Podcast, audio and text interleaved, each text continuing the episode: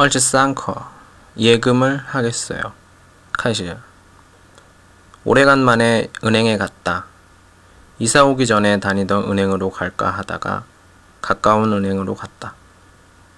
하숙집 근처에 있는 은행을 이용하면 급할 때 편할 것 같아서였다.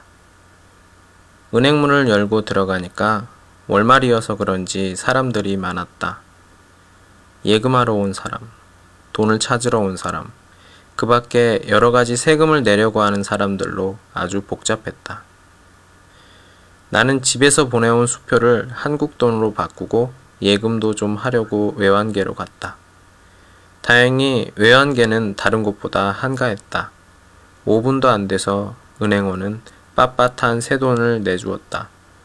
나는 돈을 세어서 반은 지갑에 넣었다. 그리고 나머지 반은 통장에 넣기로 했다. 현금을 넉넉하게 가지고 있으면 자꾸 쓰고 싶은 마음이 생긴다. 그래서 쓸데없이 돈을 낭비하고 또 잘못하면 잃어버릴 염려도 있다.